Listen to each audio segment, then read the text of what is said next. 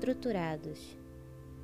Há coisas que estão tão bem estruturadas, fundidas, que nada pode abalá-las.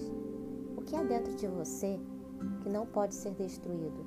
Qual o fundamento mais profundo em ti que nada pode mudar?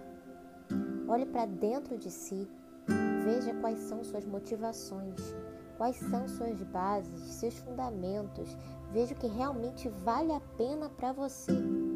Esse mundo é passageiro, mas e a eternidade? A nossa vida é como um sopro sobre a face dessa terra, mas nosso espírito é eterno. Mais uma vez eu te pergunto: quais são os seus fundamentos? Hebreus 12, 27 e 28. As palavras, mais uma vez, mostram bem que as coisas criadas serão abaladas e mudadas, para que as que não podem ser abaladas continuem como estão.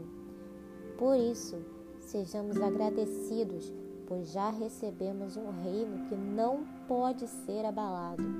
Sejamos agradecidos e adoremos a Deus de um modo que o agrade com respeito e temor. Amém? É a palavra que eu deixo para você hoje.